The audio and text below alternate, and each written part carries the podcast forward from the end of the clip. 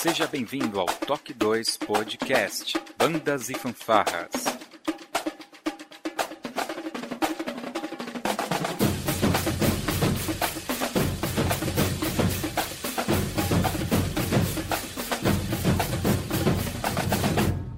No ritmo da vida, na batida do coração.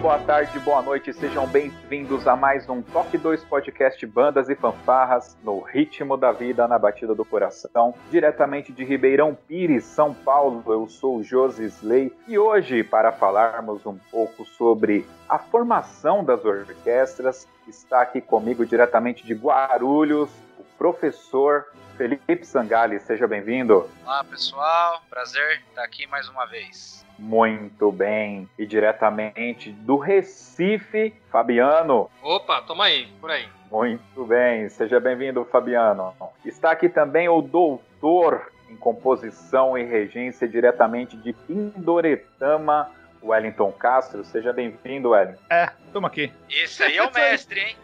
é, só mestre, viu? Não é, não é doutor, não, velho. Que isso? E não é Bom, muito muito bem. Não, sou dos magos, é... sim. Precisou de mim, saiu, saiu fora. tá certo. Sempre falar isso também. e aqui do litoral paulista, diretamente de Peruíbe, o maestro Marco Antônio Rodrigues, o Marquinhos do Noé. Seja bem-vindo, maestro. Tudo bom, pessoal? Um prazer estar novamente no Toque 2. Uma bate-papo bacana com esse pessoal aí. E hoje, uma presença muito, muito importante aqui no nosso podcast, diretamente do Pauta Musical, aqui para o Toque 2, da cidade de Santa Maria, no Rio Grande do Sul. Ibiana, seja bem-vinda. Olá, muito obrigada. Muito bem. E é isso, pessoal, esse time de peso aqui, a gente conhecer um pouco mais das orquestras de todo o mundo, mas logo depois da nossa vírgula sonora.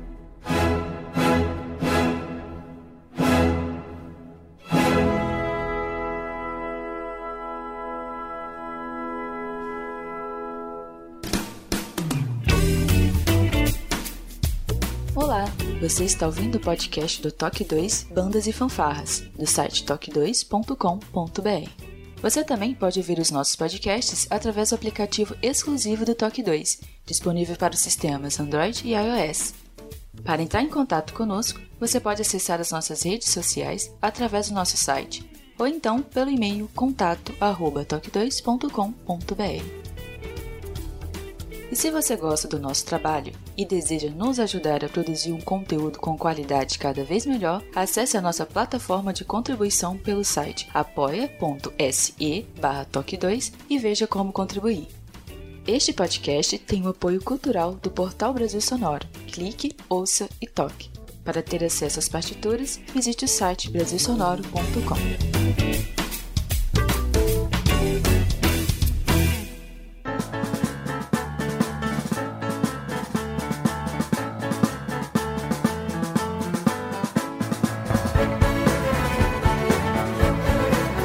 Muito bem, meus queridos, chegamos finalmente aqui no último programa das formações técnicas, né, dos grupos musicais e conforme a gente vem fazendo aí nos últimos podcasts, eu vou abrir aqui com o nosso professor Wellington, falando um pouco aí sobre a definição da orquestra, Wellington. Opa, então, eu até peguei aqui um verbete é, de um dicionário de música, que é o Grove, é, só para, assim, listar as características, assim, mais comuns é, de uma orquestra, né? Então, para você definir, assim, a partir das características características, né? As orquestras são agrupamentos de instrumentos de corda, sopro e percussão, com ênfase nos instrumentos de corda friccionada. Já já depois a gente pode falar dessa ênfase aqui, né? Outra característica é que é, o grupo de cordas é dividido em seções, né? Primeiro violino, segundo violino, viola, cello, contrabaixo, nas quais os músicos, geralmente, mas a Bibi até que é violinista, pode até depois falar sobre isso, nas quais os músicos geralmente executam a mesma parte. Outra característica é os instrumentos de sopro, metais e percussão são geralmente presentes né, em número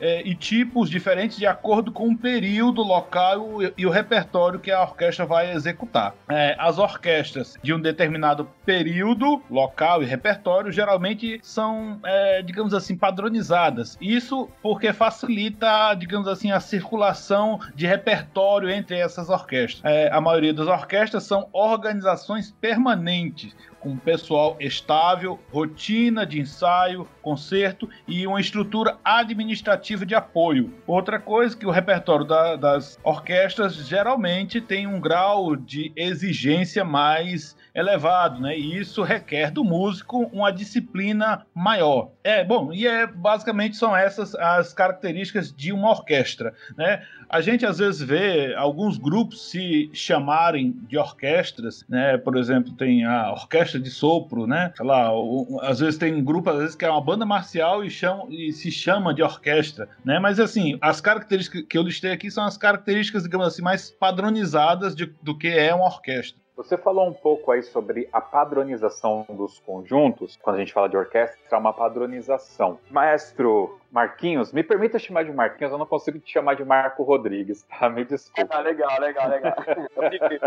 Marquinhos, é, você que está bastante inserido nesse contexto de orquestra, né? Você Aliás, é, é, um maestro que transitou entre as fanfarras, bandas marciais e agora está bastante inserido no contexto de orquestra, né? Essa padronização, ela é efetiva no meio das orquestras? Você que já teve acesso, inclusive, a orquestras de fora do país? Não, assim, é, realmente, é o que o Wellington, é o Wellington, né? O Wellington disse, né? As orquestras são compostas, como ele falou, cordas, é, madeiras, metais e percussão. É, e essa estrutura depende, como ele falou, né?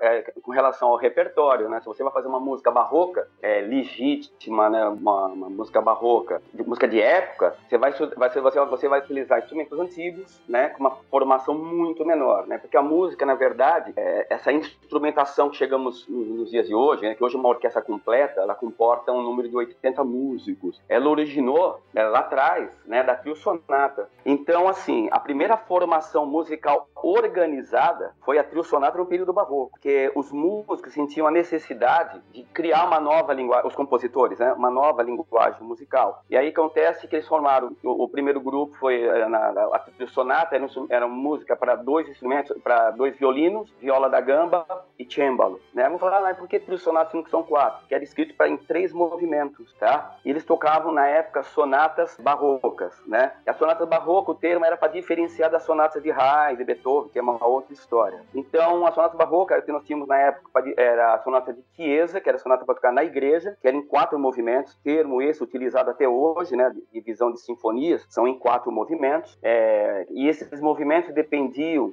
do humor da música, tá? Então, o primeiro movimento alegre, que significa um movimento mais alegre, um segundo movimento lento, né, ou mais triste, ou mais melancólico, sabe, um movimento mais adágio. Um terceiro movimento mais alegre um pouco, e um quarto movimento alegre. As sonatas, é, a sonata de, de, isso é a sonata de câmara, de, de, de, de. A sonata de câmara, ela era sonata, eram danças estilizadas, aonde os compositores compunham as músicas de acordo com os passos, com os gestos das pessoas que dançavam, que era, a turma da corte, né? Então essa era a estrutura da sonata, das, das sonatas no período barroco. Mais para frente acontece que, como eu falei, né, na ânsia da gente experimentar texturas novas de, de sonoridade, outros instrumentos, é, Bach, né, ele, ele inseriu instrumentos solistas nas trio sonatas dele. Então, chamava principal, que eram os solistas, e ripieno, que era, os, era o tutti da orquestra. Então, o que acontecia? Né? Ele começou a, a dobrar, é, começou a inserir instrumento de sopro, as flautas, né, duas flautas, uma dobrando o primeiro violino e o segundo dobrando a, o segundo violino. Inseriu também os,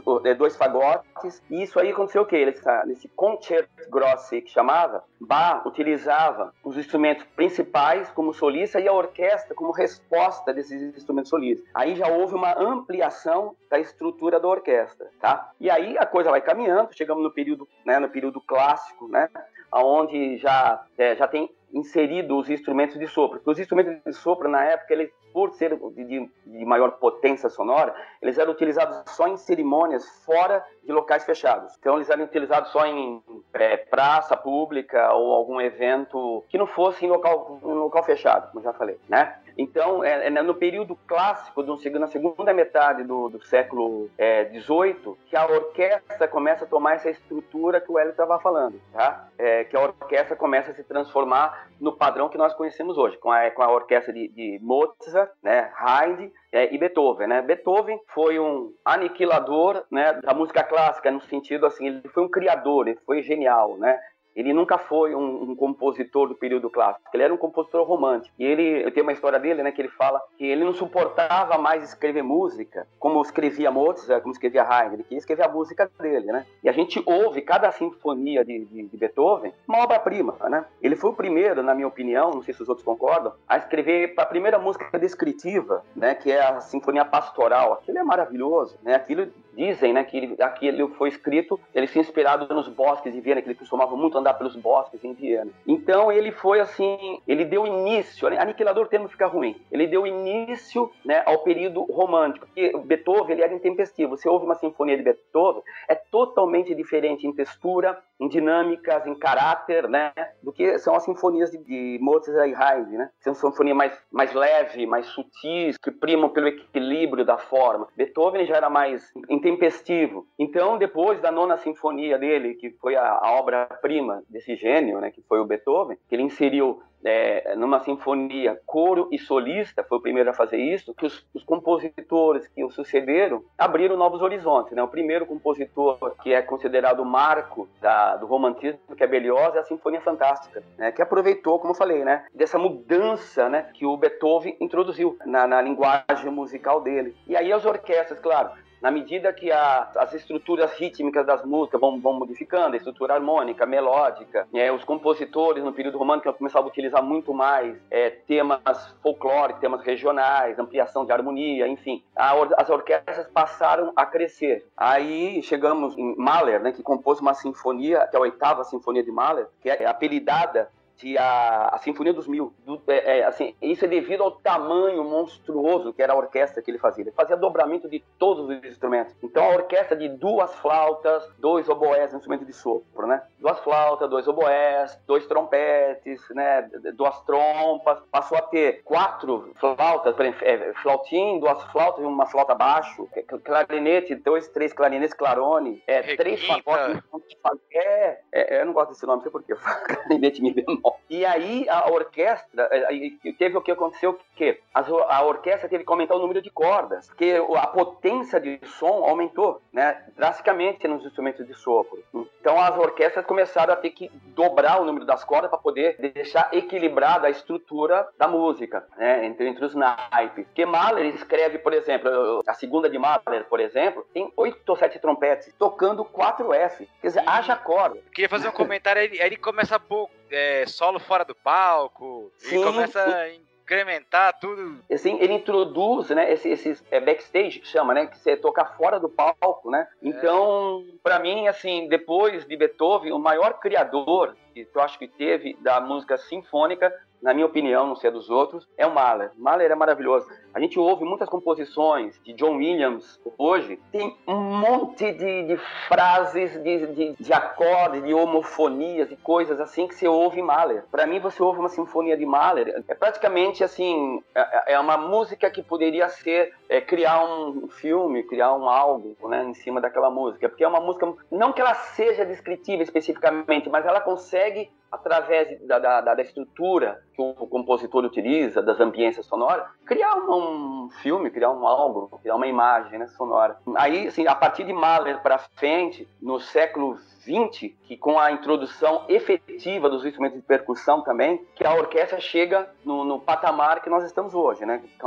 As orquestras do século XX passam a utilizar os instrumentos de percussão, é, as marinhas, principalmente os teclados todos, né? Coisa que não era utilizado no no século XIX. Então, a orquestra, para chegar onde chegou, foi uma evolução da linguagem técnica né, dos compositores e a busca de novos timbres, de novas texturas sonoras, porque a música, antes de ser instrumental, ela era vocal. Né? A música partiu do canto-chão, né? era estritamente vocal, e aí a música foi evoluindo, né? os instrumentos eles eram utilizados apenas como um acompanhamento vocal. Tanto que, é, até hoje a gente fala, né? e vocês não sei se concordam, né? É, olha, tem uma música que tem quatro vozes, que tem cinco vozes, que tem sei lá quantas vozes. Isso é herança da Idade Média, que a música, a música era escrita para vozes. E o primeiro a experimentar isso lá atrás, voltando rapidinho, foi Giovanni Gabriele, né? Com Canzona Personale, que era uma música que ele fez para voz, mas ele, ele adaptou isso, né? É, distribuiu isso para os instrumentos de metais, tá? Então ele foi o primeiro a experimentar um grupo de, de metais para tocar as suas obras, que podiam ser tanto cantadas como, como trocadas com um instrumento. Podia ser qualquer um, porque naquela época eles não tinham divisão, o compositor não interferia na, na, na textura que ele queria. Então ele dividia lá os instrumentos, as vozes, né, como falavam, né, e cada um se juntava num grupo e tocava. E esses grupos, inclusive, só para citar, eram chamavam consort, eram pequenos grupos de câmaras de hoje, que chamava Uli Consort, que era os grupos de instrumentos das famílias iguais, e Brooklyn Consort, que era um instrumento de famílias diferentes, tá? Então, um, um Uli Concert seria, um, por exemplo, um grupo de metais, seria um Uli Concert, que foi um grupo de família dos instrumentos de metais. As cordas, a mesma coisa. Quando a gente mistura tudo, por exemplo, uma orquestra sinfônica, não seria um consort, porque consort vem de música de câmara, né, de grupo pequeno, mas seria, entre aspas, né, só para fazer um, um, comparativo, seria um Brooklyn Consort, que reúne vários instrumentos de timbres diferentes, de famílias diferentes, tá bom? Então, é isso tudo que o Hélio disse, é, só que é, para chegar nisso, partiu da menor formação que teve de, orquestra, que foi a Fio Sonato.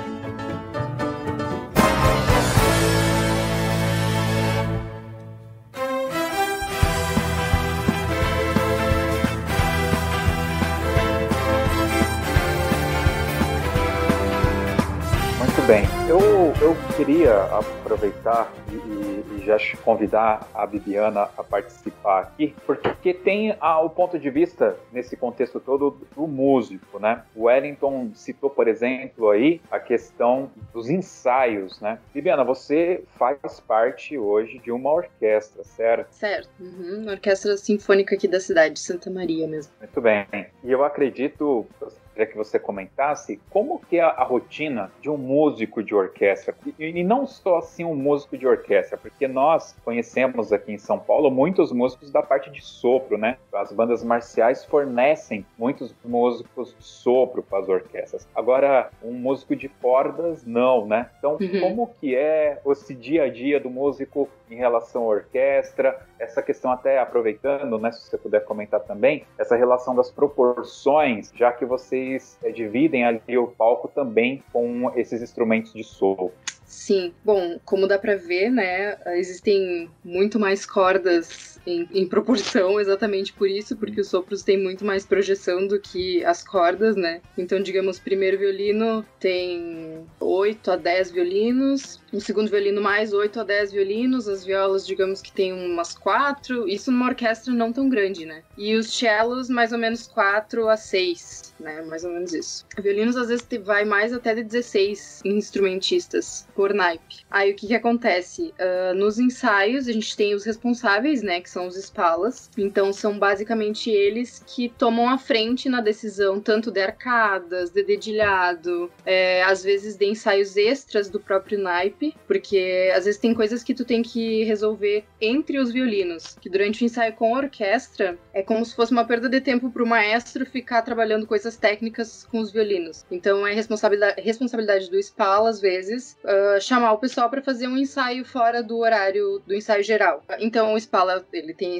todo esse, esse contato com o maestro, ele define as arcadas geralmente com o maestro e repassa para todos os instrumentistas, né? E aí o papel de cada um seria trabalhar durante os dias que não tem ensaio. Aqui no caso a gente tem ensaio nas terças e quintas, das sete e meia às dez da noite. Os ensaios gerais, né? E algumas vezes a gente faz nas quartas só ensaios de naipe, que aí seria só os violinos. Só um dado técnico aqui, para quem não conhece, que é o meu caso, quando você fala arcadas, é, é algo específico do violino? Sim, tá. O violino a gente tem o violino em si, né? E, a, e o arco, Hum. que seriam. A gente chama que, que nós temos dois instrumentos, que o, o arco é tão difícil quanto o violino. Quando tu olha uma orquestra, não sei se tu já reparou, mas ah, o arco, eles estão sempre na mesma direção. Os violinistas sempre tocam da mesma maneira o arco. Né? Deveria ser, pelo menos. Então isso é pré-definido. E aí, esse que é o papel do Spala, juntamente com o maestro, é definir essas arcadas e repassar pra todo mundo. Então, se é pra cima, todo mundo faz pra cima, se é pra baixo, todo mundo faz pra baixo. É basicamente isso. Isso,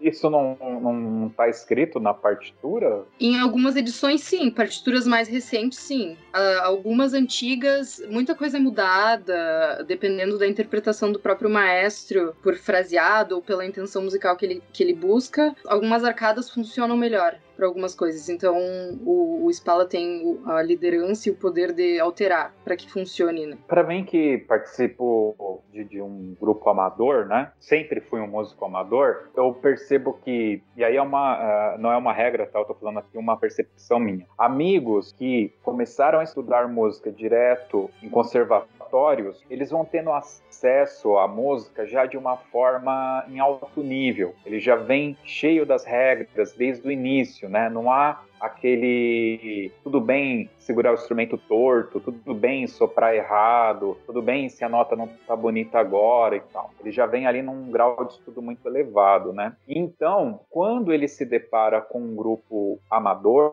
né, que ele senta para tocar e tem acesso ao grupo amador, ele acaba sentindo muito a baixa qualidade sonora e técnica daquele grupo, né? Justamente por estar acostumado a tocar com um grupo mais elevado.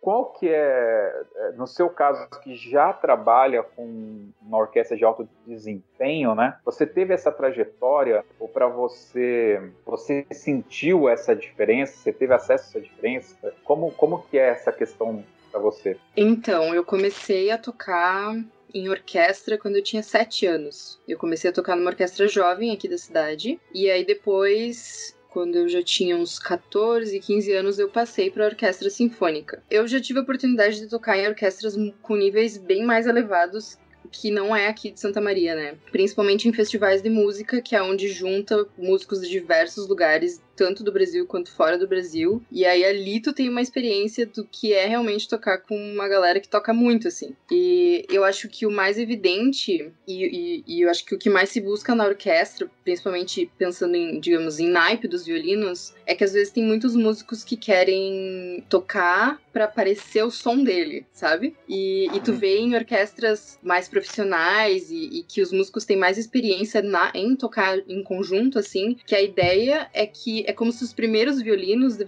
aparecesse o som de um violino. Então isso é, é, acho que a coisa mais complicada de fazer é unificar esse som de tantos violinos juntos, sabe? E em orquestras profissionais tu consegue ver isso um pouco melhor, assim. Eu acho que você acabou entrando justamente no ponto onde eu queria chegar e foi muito bom isso, que é a questão do ego do instrumentista. Como que é esse ego? Porque eu tenho para mim que o, o, músico de orquestra, principalmente os músicos de, de, de cordas, eles têm um super Até porque eu até entendo, o instrumento em si é um instrumento muito difícil e que efetivamente deve exigir muito tempo de estudo para esse cara. Mas eles, naquele momento ali de tocar, efetivamente há essa percepção da necessidade de soar um instrumento só ou isso é algo mais puxado pelo próprio maestro da orquestra? Olha, eu acho que a questão do ego é do próprio ser humano, né? O ser humano é Hum. muito egóico. Então isso vai aparecer em todas as áreas querendo ou não. Na música é muito evidente, sim, porque eu, a gente vê, tipo, por exemplo, um músico de orquestra, o, a, o ideal seria que todo mundo buscasse realizar o mesmo, o mesmo som, a mesma dinâmica, a mesma articulação para que fique esse som unificado. Só que às vezes a gente tem solistas no meio dos naipes da orquestra, né? Isso é bem comum de acontecer, inclusive. Mas eu nunca vi, assim, um, um maestro chamar atenção dessa forma, tipo, pedir. Uh, não sei, sabe? Tu, tu, quer entender se, se o maestro tem o papel de, de unificar esse som, é isso? Exatamente. Não sei te dizer o que, que eu é. penso. Eu acho que é, é complicado, eu não sei, o maestro que é. pode falar. Vai lá, é, O maestro, assim, é, é, ele na verdade, né? O, para que serve o maestro à frente da orquestra, né? Eu sempre tive essa opinião, eu tenho a, a visão, eu toquei em orquestra durante muito tempo. E eu, eu não gosto de maestro ego, cara. Eu sempre vou falar isso a minha vida inteira, sabe? Porque eu sei que tá sentado ali tocando, quem faz a música rolar são os músicos. Não existe maestro que abaixe o braço e faça música sem ter músico, tá? Então, assim, o é que serve o maestro? O maestro, como a Bibiane falou, né, é ele que, que unifica o, o, pensamento artístico, porque todos os músicos de uma orquestra sinfônica são profissionais, são professores, né, são artistas. E cada um, por isso desse desequilíbrio às vezes, né? Sensibilidade artística, um é mais músico que o outro, mais artista que o outro, até menos, mais introvertido, enfim. É, aceita, né, compassivamente algumas frases que estão escritas, outro quer colocar um pouco de personalidade, e o maestro entra para estabelecer, eu quero, eu gostaria, melhor, né, que, que esse fraseado fosse assim, que essa arcada fosse assada, desde que ele conheça de arcadas que não é algo muito fácil, não. Enfim, e é ele que, que realmente que, que, que faz o equilíbrio da orquestra, né? É, realça que tem que ser realçado, coloca em primeiro plano que tem que ser colocado em primeiro plano e atrasa outros, enfim. É, então, a, o trabalho do maestro é isso, é equilíbrio, são entradas, é estabelecer, como eu falei, a, a, linguagem artística que ele quer e conversar com o Spala, né? Como disse muito bem a Biriane, o maestro ele não precisa tocar violino. Primeiro que tocar violino é algo difícil, absurdo de difícil, né? Todos os violinos devem ter uma uma estátua em homenagem a eles, né? Que são os que mais uhum. trabalham. Coitado, eu fico vendo assim. Às vezes eu pego partitura de orquestra e falo, eu fico com dó. Falo, meu Deus do céu, como esses caras têm que ser obrigados a tocar? Que pena. Eu fico com dó de violino. Eu falo, meu Deus do céu, é uma sacanagem. Aí vem um maestro, né? Enche o saco dos caras ainda, fala, dá vontade de falar, toca você aqui, cidadão. Pô, né, né, Bibiane? Não dá vontade de falar isso? Toca você. Pô. Às vezes dá, às vezes dá. É, tem caminhão de nota, cara. Não é assim. Porque balançar o braço é muito fácil. Eu tô legislando a favor dos músicos, porque, eu, cara, não adianta. Eu fui, eu fui instrumentista, eu sei que é um maestro querendo encher teu saco, querendo te ensinar a tocar, né, cara? E não é assim que funciona, né? É, primeiro que músico merece todo o respeito do mundo, como eu falei, que são eles que fazem o trabalho. Então, o maestro tem que se limitar a isso. Eu quero um fraseado assim, eu quero uma dinâmica assada. Ele pode, eh, se ele não consegue, como eu falei, né, é, ele não conhece de, de arco, não conhece de corda, ele não é um especialista em corda, ele se dirige ao Spala ou dirige ao naipe, né? Canta. Isso. Né? Eu fiz o curso com o Dante Antonini, ele foi aluno do maestro Eliazar Carvalho também, e ele falou, Marco Antônio, eu fui regeu Sherazade. Pô, nunca toco corda, sou trompetista, né? Mas eu sabia a intenção musical que eu queria. Ele falou, Marco Antônio, como que você quer? Aí cantei como eu queria, ele chegou para as cordas, arcada para baixo no talão, pá, pá, retomada assim, assim, assim, assado. Suou como eu queria. E ele falou, você não precisa tocar, você precisa ter clareza. É simplesmente ter clareza, porque eles vão entender o que você está querendo. Agora, uma coisa, né, Sim. que curso que eu fiz na, na, na, na Europa, falando, não tenta chegar para um espala, olha, eu gostaria, viu, Bibiane, é que você vai fazer assim, assim, assim, assim, assado, porque primeiro, a não ser que você conheça muito, muito, você seja um baita de um violinista monstro, né, que você consiga chegar pro cara e realmente mostrar para ele que a sua teoria da arcada que você quer do frase seja muito correta, porque senão o cara ri da tua cara, porque tem maestro que quer chegar para um, um espala, ensinar o trabalho dele, o ofício dele, e às vezes fala bobagem, né, porque nem sempre que aquilo que você pensa é tecnicamente o que você deve falar. Então a gente aprende isso. Deixa que ele resolve. Ele sabe o que eles vão fazer. A forma que você cantar, da forma que você vai dar expressão daquilo que você quer que eles façam, eles vão reproduzir. Eles são profissionais. Né? Uma orquestra, é, a Bibiane vai concordar comigo. Se o maestro chegar lá na frente de uma orquestra, ele contar um, dois, três, quatro, a orquestra vai começar. Vai começar e vai terminar. Ele só tem que ficar atento no quê? Nas transições de tempo. Se ele fez as transições de tempo certinho, a orquestra, se ele não fizer nada, a orquestra vai tocar de forma standard tudo que está escrito. Dinâmica standard. Tá piano, piano, meio forte, meio forte, forte. É, sem expressão, sem expressão, porque o maestro ele é inexpressivo. Ele não consegue fazer mais além daquilo. Mas a orquestra ela começa e ela termina. Então, o grande maestro que a gente sempre fala, né, como diferenciar um do outro, é aquele que é mais artista, aquele que consegue fazer nota musical vira música. Porque não é nota musical que é que isso é, seja música, tá? Então, o grande né, maestro é esse que consegue fazer isso. O nome Carlos Kleiber, Bernstein, Karajan, Cláudio Abad. Cláudio Abad falou uma coisa interessante, até que a Bibiane falou agora há pouco, estava prestando atenção, eu ia até colocar esse adendo. O Carlos Kleib, ele falou uma coisa muito... Carlos Kleib, não, desculpa, o Cláudio Abado, falou uma coisa muito legal para Berlim quando ele foi. Ele não ficava, assim, falando para o sopro, para os metais, para as cordas, exatamente o que ele queria. Ele falava vamos nos ouvir, vamos fazer música de câmara. Isso é tudo, né? Sim. É um ouvir o outro, que eu ouço, eu ouço do lado, e aqui é primeiro escuta segundo, que escuta cello, que escuta viola, que escuta contrabaixo, e todos se escutam, porque todos são artistas, então não temos que fazer uma orquestra, assim, uma grande orquestra sinfônica, uma- um grande conjunto de câmara, um grande conjunto de Uhum. câmara, e não um grande É. conjunto de ecos, né, Bibiane? Porque Sim. o que tem de maestro é, de maestro, sabe, ele não acha, ele tem certeza que ele é Deus, cara. Eu falo porque é verdade, Bibiane, eu tô mentindo. Pô, cara, você cara, fala pra burro, você fala, que coisa chata, cara. Coisa chata, vai lá pra você, sabe? Então, a minha é, eu sou do sindicato dos músicos. É o que tá parecendo mesmo. É, cara, tenho muito respeito pelos músicos, cara. Eu me vejo, porque assim, hoje eu tô à frente, né? Mas já tive sentado lá, cara. Eu sei o que é estar sentado ali. Sabe, de repente você vai, você coloca uma nota, dá a impressão que você faz isso porque você quer, porque você é um doente mental, né? Eu vou errar porque me dá prazer errar, olha que legal. Ei, escroquei, puxa vida, ó, azucrinei com a orquestra, né? Dá essa impressão. Então, o maestro, ele não compreende isso, né? Pra ele é ego, né? É o orgulho ferido, a minha orquestra não soa como eu quis, porque aquele músico fez isso, aquele músico fez assado. E pode ver o seguinte, hein? quando uma orquestra não soa legal, né? Ele vai colocar a culpa na orquestra. Ah, não, a tua É. orquestra não é musical, não é porque eles não são, não, é porque você não é musical. Porque o músico, ele é profissional. Eu queria fazer um comentário. Disso que vocês falaram, tem muito músico que tem problemas, inclusive psicológicos, por causa disso. tem Sim, músico sim. que, que ensaio trava e. Porque é, é muita pressão, sabe? Teve muito problema ali. De, Sim, de- ele- sim.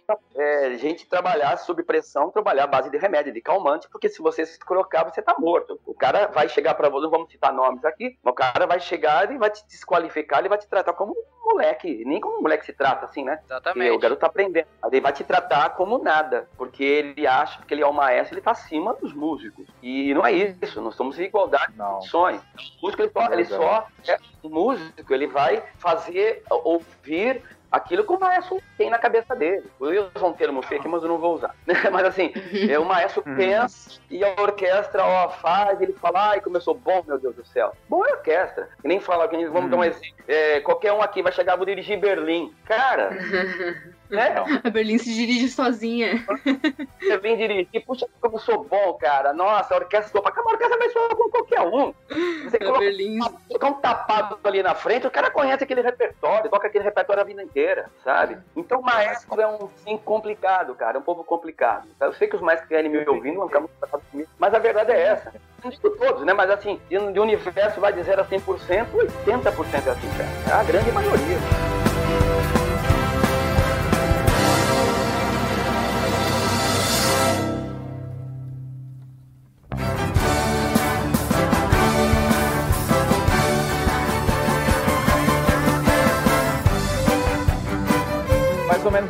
20 anos atrás, a Orquestra de Berlim esteve no Brasil e eu me lembro que o Cláudio Rabado deu uma entrevista para a revista Bravo. Na ocasião, alguns outros músicos da orquestra também deram entrevistas. E especificamente um clarinetista, que, que eu não vou me lembrar, obviamente, o nome, ele falou lá qual era a conta, né, o preço que ele pagou para ser um clarinetista da Orquestra de Berlim. E foram cinco casamentos e ele treinava por volta de 10 horas por dia. Então, treinando 10 horas por dia, dá para entender o porquê que ele foi casado cinco vezes, né? É, você como uma violinista de orquestra, é, Bibiana, independente da qualidade, mas eu acredito que você esteja buscando a música, né? O estudo musical é a busca da perfeição, né? Eterna. E nunca, nunca chegará, de passagem, né? Como que é uma rotina de treino, de estudo, né? De um músico de orquestra? Ainda mais o violino, como a gente repetiu inúmeras vezes aqui, um instrumento tão difícil, né?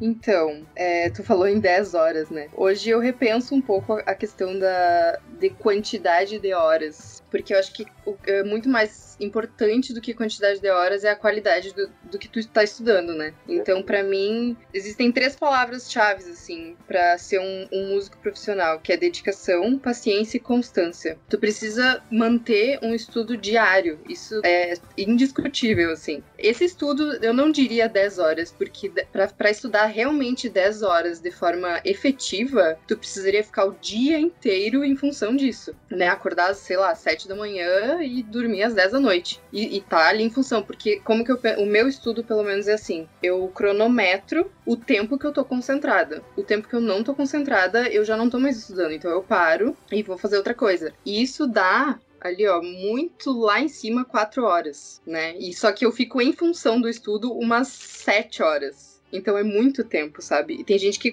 acaba levando em consideração que estudou sete horas, mas eu estudei quatro horas, porque foi o tempo realmente que eu, que eu estava conectada, sabe? Que eu estava concentrada. O produtivo, né? Sim, porque não adianta, né? Tu tá ali dez horas, sendo que cinco dessas dez horas tu tava estudando de qualquer jeito, né? Que muitas vezes acontece isso. Exatamente. Então, e acho, vida, eu acho que é. Isso, né? Um eterno estudo, né? A gente vive é, a vida inteira dentro de quatro paredes, sentado ali estudando, né? É, é uma. É, é, é uma. Como é que se diz? Um autoconhecimento constante, assim. É. Tu tá sempre entendendo como que tu funciona, como que teu cérebro funciona, como que é melhor para ti, qual horário tu tá mais concentrado. Por exemplo, para mim é muito mais fácil estudar de manhã. Então eu acordo de manhã e tento estudar o máximo que eu puder de manhã, porque eu sei que de noite já não minha cabeça já não funciona mais para nada assim. Então, cada, cada pessoa é uma pessoa, né? Mas acho que é isso, é constância e dedicação e paciência.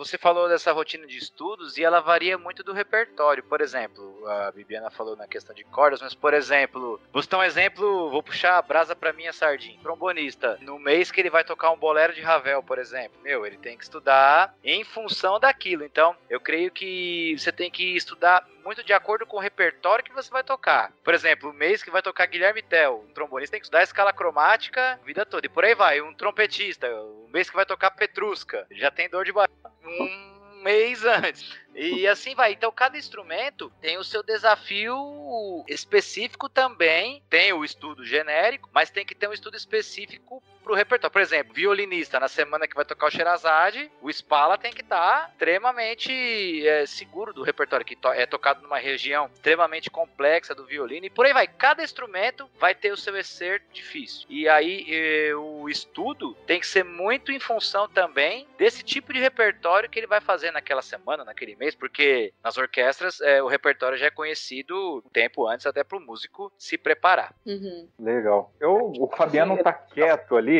Fabiano. Eu queria chamar aqui o Fabiano, vamos ver se ele vai lembrar dessa, hein, Fabiano? Qual a diferença da orquestra sinfônica para a orquestra filarmônica? Não é uma diferença instrumental. não, é, não é. Então, filarmônica vem de mesma essência da banda filarmônica, né? Da filantropia, da, daquela banda que ela recebe, é, é, recebe doações, aquela coisa. E a, e a sinfônica, no caso, seria mantida pelo Estado, né? Mais ou menos, basicamente, é, bem básico falando, é isso aí. Filo é amigos, né? E a harmônica seria amigos da harmonia. Então surgiu, que eu saiba, surgiu dessa coisa das pessoas, da sociedade apoiar e contribuir, né? A filarmônica. E daí a sinfônica ser mantida pelo Estado, como ele falou ali. Exatamente. Naturalmente Marquinhos. tem diferença, não. É, às vezes o termo né? filarmônica serve até para diferenciar uma orquestra na mesma região, né? A filarmônica, a orquestra é. sinfônica, um exemplo aqui. A orquestra Sinfônica de São Paulo, ah, já tem uma, tá ok, vamos chamar a Orquestra Filarmônica de São Paulo. Né? Então, tirando essa, essa questão de ela ser é, estatal ou ser é, mantida pelo por órgão da sociedade civil, né? Sociedade, é. Então, uma das funções do termo também é, bem, é nesse caminho, né, de diferenciar. O Marcos, você lembra daquele concertos internacionais que passava na Globo? Sim. Você lembra dessa época? Então, você se lembra do nome daquele maestro que apresentava? Ah, Diogo Pacheco. Diogo Pacheco. Ele era maestro assistente do Eleazar Carvalho. É, então, ele tentou explicar essa questão da sinfônica e filarmônica, só que ele não conseguiu. Ele só falou que era a mesma coisa, né? Que era só uma questão do nome. Aí depois, a gente estudando para falar sobre bandas sinfônicas e tal, é que a gente cheap pesquisou isso aqui no Toque 2 mesmo. Eu ia comentar que que existem outras subdivisões, né? E que é a orquestra de cordas e a orquestra de câmara, que daí sim é, é bem diferente da sinfônica e filarmônica em relação à, à orquestração, né? Aos instrumentos que compõem as orquestras. Muito bem. Basicamente, o Marquinhos, ele já escreveu aí a evolução das orquestras, né? Então, ficou mais evidente pra gente a questão da, da formação mais barroca, a evolução e os instrumentos sendo acrescentados até a gente chegar ao período de hoje, né? Agora, quando a gente fala, Marquinhos, só para criar aí uma visão técnica para o ouvinte, quando a gente fala de uma banda sinfônica e de uma orquestra, a única diferença está nas cordas ou tem outros instrumentos que não compõem a orquestra? Pensando numa orquestra padrão. Assim, o, o que diferencia a banda sinfônica da orquestra sinfônica é a, a não presença do, dos violinos. Que tem orquestra, tem banda sinfônica tem contrabaixo, tem, tem cello, inclusive, né? Então, assim, mas vamos, vamos, vamos eliminar esses instrumentos aí que são mais ou menos facultativos, vamos dizer assim, né? Então, assim, uma banda sinfônica, ele é a, ele é a família da, das madeiras da orquestra sinfônica, triplicada, quadriplicada. Eles são formados por madeiras, metais e percussão. O repertório da, das bandas sinfônicas são repertórios já do século XX, repertório contemporâneo, né? Extremamente rítmico, é, é, utilização exacerbada, né, dos teclados, na de percussão, enfim, né? Então é um outro tipo de repertório, né? não é um repertório de uma, de uma orquestra sinfônica que, claro, fazemos músicas do século XX, do, né? mas assim, basicamente o repertório que se executa em orquestra sinfônica são reper repertório do século XIX é, para trás. Enquanto banda sinfônica, sim, banda sinfônica sempre tem coisinha nova é, aparecendo, repertório novo, compositores americanos sempre, né, inovando, fazendo bastante coisa, isso pelo mundo inteiro, né, mas citei agora como exemplo só. Bastante novidade, então tem muita coisa nova sendo tocado. A orquestra sinfônica, a orquestra sinfônica, eles têm aquele repertório orquestral que faz parte do repertório, né? Enfim, que é o que a gente faz normalmente com, com esse grupo, né? Então, a diferença é basicamente isso, é repertório e instrumentação. Eu queria fazer um adendo aqui. É só uma coisa que eu até falei aqui na, nas características, que a orquestra sinfônica tem uma ênfase maior nos violinos. Não só de solos, assim, de, de sei lá, de a parte, o, o tema principal da música está no violino, mas também de ter, de ter uma carga mesmo de coisas pro violino fazer, às vezes harmonia, às vezes contracanto, né? Uh, e quase sempre, às vezes, solo também. Mas uh, se você for comparar a, as partituras, um, um molho de partituras de, de, uma peça, né? Do violino, sei lá, para um, uma tuba, você vai ver uma, uma, discrepância grande, né? Assim, sei lá, uma, uma sinfonia aí vai ter quantas páginas, Bibi? É, umas, umas 12 páginas, 14 páginas? Mas enquanto, enquanto que da, é, enquanto que da tuba vai ter quatro páginas, sei lá, com sorte. Ô, Castro, a gente é especialista em contar pausa em sinfonia, trombone. É. é. O legal é estar tá contando a pausa, né? Você vai tocar e o mais para a volta, pega do começo. Falei, ô, ô Marquinhos, por exemplo, eu queria fazer dois comentários. Um é sobre isso, que também é uma preparação que o pessoal do sopro tem que ter. Por exemplo, Terceira Sinfonia de Schumann. É um trecho dificílimo pro trombone. Agudíssimo, bem complicado. E essa sinfonia, ela é em cinco movimentos. Ela é um pouquinho diferente. Aí pro trombonista, o primeiro movimento é Tacet, o segundo é Tacet e o terceiro é Tacet. O cara tem que tocar, o cara tem que tocar um mi bemol agudo, tendo Nossa. ficado parado todos esses três movimentos que dão cerca de 30 a 35 minutos. Ou seja, aquele cara que fala: "Ah, mas eu preciso aquecer para tocar". E aí, o que, que você faz nessa. Então, é uma outra coisa que o cara do. tem que aperta se especializar. Que sai. É o aperta que é? sai. É. E, e, um, e, um, outro comentário que eu queria fazer em cima do que o Marquinhos falou, e a Bibiana, e todos vocês, da formação, é que aqui no Brasil, principalmente aqui em São Paulo, tem um, uma orquestra que é bem interessante. Eu não sei se há em outros lugares do mundo, né? Depois vocês podem me corrigir. Que inclusive eu já fiz participações, que é a Jazz Sinfônica. É uma orquestra que toca música popular. Ela é uma orquestra sinfônica completa. Só que ela tem a adição de bateria, contrabaixo elétrico, guitarra e o saxofone. É uma big band que a gente fala. Né? Então é a orquestra sinfônica mais a big band. Então aqui no Brasil, principalmente aqui em São Paulo, nós temos essa formação que é bem curiosa e é bem legal. Hoje em dia o maestro João Maurício que está à frente é uma excelente orquestra, tem excelentes músicos que tocam o repertório popular. É uma outra história, só estou dando como uma curiosidade. É legal.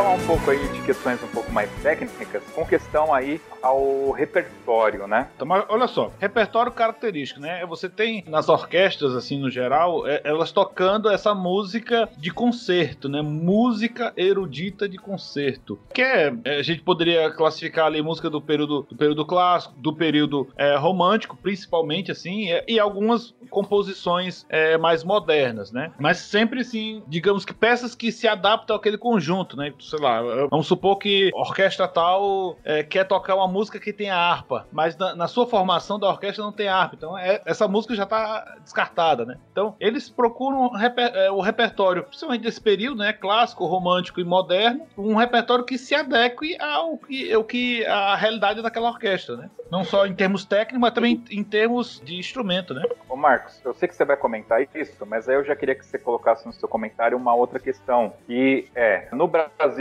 a gente só tem Carlos Gomes e Lila Lobos mesmo, e o que que diferencia, em termos técnicos, tá, o repertório de uma orquestra em relação à banda sinfônica? Então, como eu falei, né, o repertório das bandas sinfônicas são repertórios modernos, contemporâneos, né? A maioria é datado depois de 1970 para frente, né? Tem muita coisa nova mesmo, tem coisa que, é, que escreve ontem já o cara já toca hoje, né? Então é uma linguagem estritamente, né, contemporânea, inovadora, tal, enfim. Né? A orquestra sinfônica, como nós falamos, né, ela, ela, ela segue a linha do tempo ao contrário, né? né? Mais específico, século XIX, é, para trás. É, algumas coisas do começo do século, Ken Gershwin, que é maravilhoso, né? Enfim, é... você perguntar mais o que mesmo? A gente só tem Carlos Gomes e, e Vila Lobos. Então, cara, que nem, por exemplo, nós temos aqui o Oswaldo Lacerda, temos o, que eu acho maravilhoso, o chama, Camargo Guarnieri, cara. Todos eles com linguagem de música nacional, porque eles utilizam temas regionais, né? Músicas, motivos, temas de índios, né? Eles pesquisam muito na, na, nesse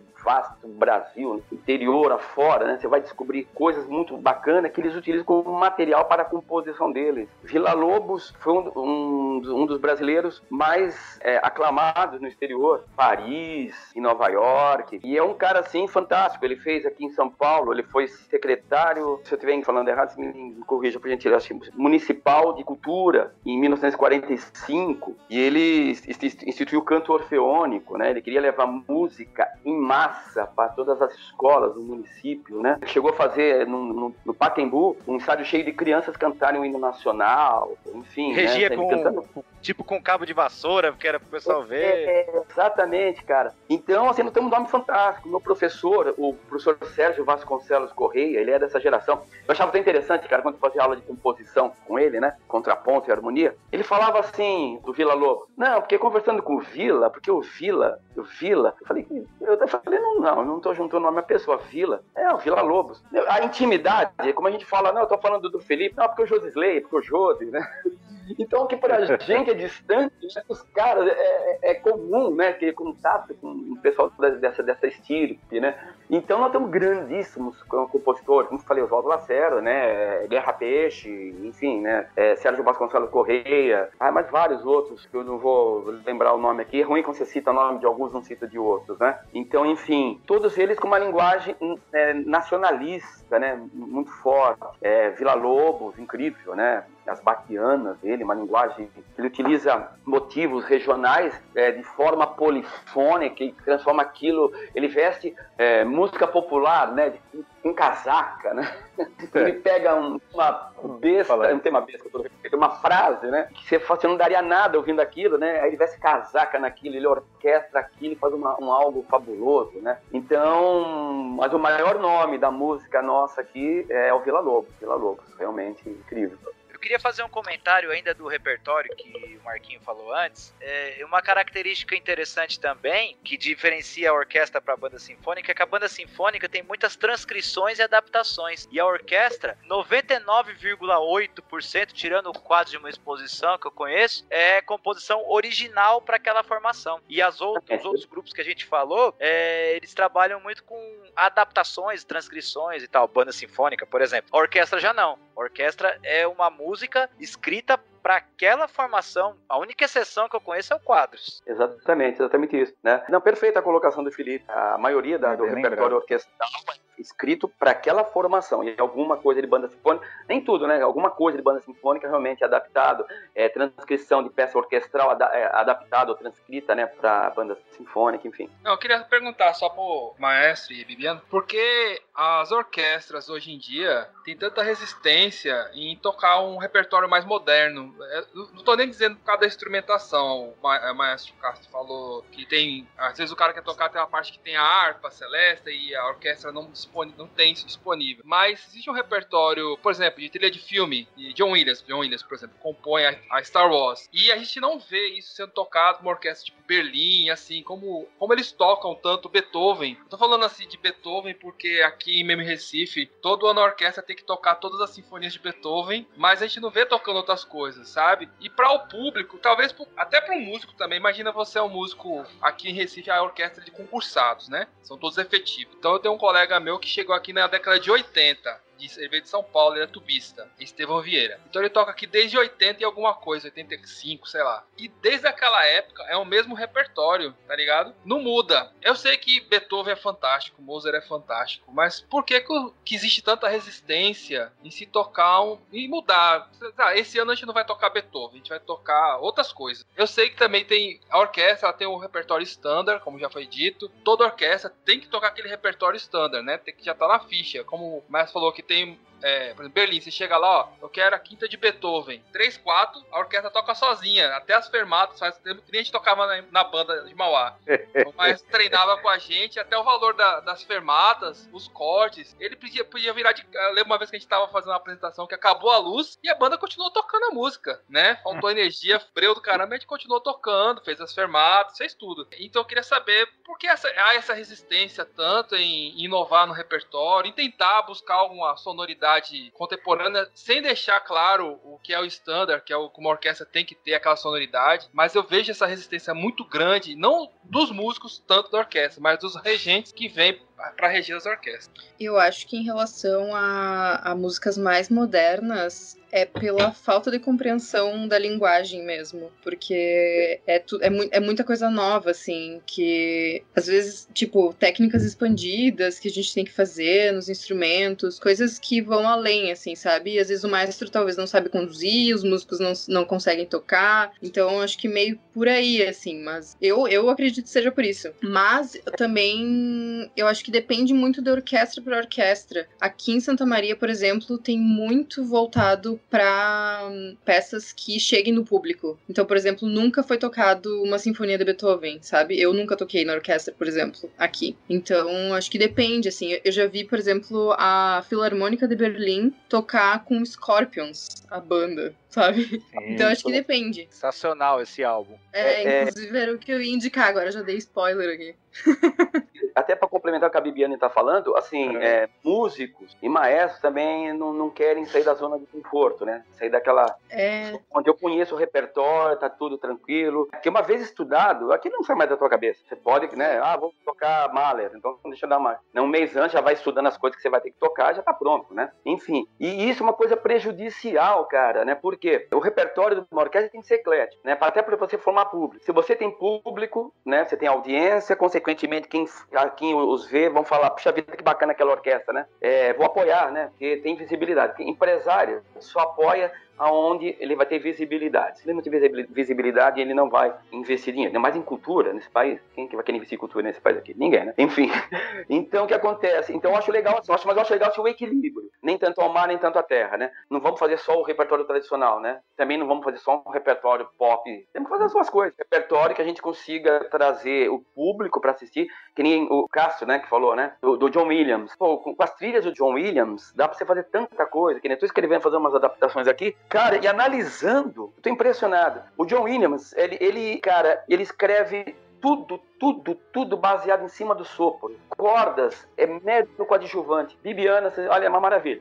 Para cordas é uma maravilha, é uma Eu falei, não acredito. Você, eu tô com Ele bota muito. É, cara, assim, eu tô, vendo, eu tô com as grades originais dele. Eu tava olhando e falei, nossa, cordas absolutamente nada pra, pra tocar. Pra cordas que tocam um caminhão de nota, o, o que tem escrito ali é ridículo. Dá sono. Pra, pras cordas que tem escrito ali dá sono. Em compensação, sopro madeiras e sopro metais, é um absurdo o que ele escreve, né? Então, é, assim, eu gostado de uma inversão, né? A forma dele escrever, a forma dele compor, né? Ele utiliza as cordas, claro, as cordas têm as suas passagens, obviamente, tal, mas ele, ele apoia a estrutura musical dele em cima dos sopros. Impressionante. Então, e fazer um John Williams é muito legal, né? É, o, o, ano passado eu não fui para Espanha, infelizmente. É, o maestro Navarro Lara, uma orquestra de diretores de orquestra lá no, na Espanha, em Huelva, eles fizeram só trilhas e filme. Ele conseguiu lotar um coliseu com 5 mil pessoas. Com 5 mil pessoas é gente pra burro, cara. Né? Nas é. férias, o Elba, sabe? E tu fazendo trilha de filme. Na hora que ele atacou a marcha do Darth Vader, ah,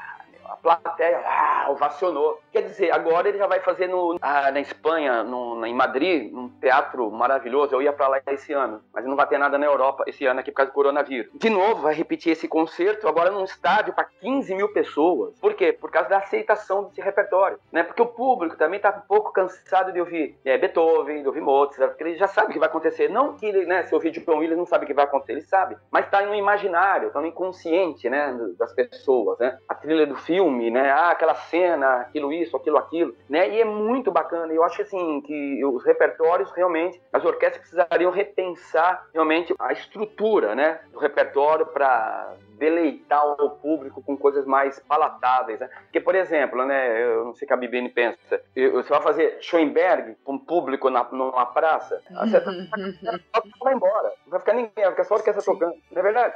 É, então, você faz um você falou né, do Scorpions com a, a, uma orquestra sinfônica. Aquilo é maravilhoso, já vi isso daí. Maravilhoso. Uhum. E juntou lá, rockão, né? Aí, dá pra, aí mostra, né? Porque rock, pô, dependendo o, o, grupo, tem qualidade, muita qualidade. Esse, esse grupo da, da, da, da, velha guarda, Scorpions, Metallica, são maravilhosos, cara. Então, você vê, ele faz uma baita de uma orquestração. Quem é que nasce? Você lota. Você lota um auditório. Agora, se você vai fazer, talvez, né, meia dúzia de sinfonias sinfonias, aí duas sinfonias que dura 30 minutos cada uma, vai, de um Mozart, por exemplo, vão aqueles que gostam, vai um povo mais, um público mais elitista um pouco, porque no Brasil assistir orquestra sinfônica é, é chique, né? Então vai um público mais elitista um pouco, né? Mas eu acho que nós temos que ser mais democrático, né? Temos que formar público. Formar público, né? Ser elitista, é trazer a música para todos. E todo mundo tem que gostar daquilo que ouve, né? O que gosta de Beethoven, Com certeza. Metallica, que gosta de Metallica tem que aprender a gostar de Beethoven. E é sendo, né, utilizando essa democracia no repertório, né? Com certeza. Só ia comentar que aqui a gente fez um, um show, né, digamos, com uma banda cover dos Beatles. E aí tiveram arranjos, enfim, pra orquestra sinfônica. Foi bem legal. Lotou, a gente lotou um salão que era pra 1.500 lugares, do, dois horários, assim, no mesmo dia. Muito legal. Quero fazer um comentário aqui sobre a questão eu vou, vou falar assim do ponto de vista do Brasil São Paulo, tá? Como eu participo de bandas fanfarras já há um bom tempo, eu tenho uma impressão, principalmente músico de sopro, tá? Que o músico de sopro, eu vou usar aqui, é, entre aspas, a palavra, ele é mais relaxado do que o, o instrumentista de cordas. O instrumentista de cordas, se ele for relaxado, ele não consegue qualidade, né? O instrumento dele não vai soar com qualidade, assim, é, é a minha percepção. E aí o que acontece? O músico de sopro, ele faz casaca, ele toca no carnaval, ele é mais boêmio. E aí quando ele chega na orquestra, que na minha visão, é sim